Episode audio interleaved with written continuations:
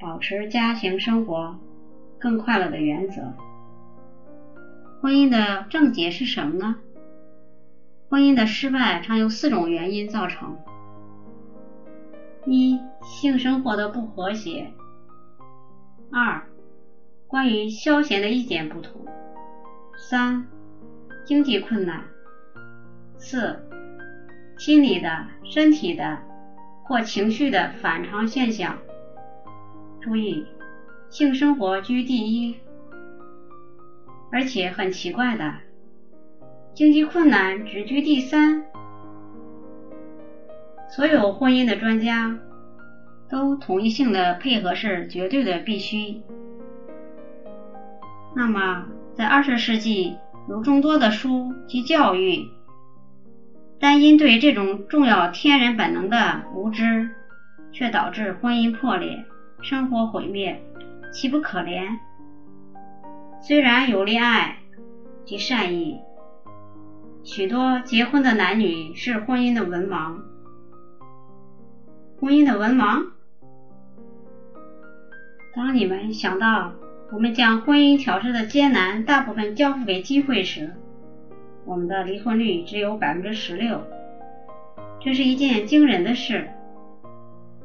而处在这个惊人数目中的夫妇，实际上并没有真正的结婚，只不过是没有离婚而已。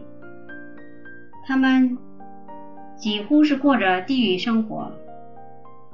快乐的婚姻很少是机会的产物，他们如同建筑物似的，必须有理智的用心去设计。许多机遇结合的人是婚姻的文盲。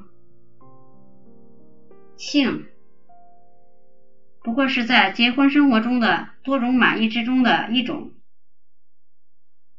但除非这种关系适当，没有别的事会适当的。但如何使之适当呢？碍于情面的不言语，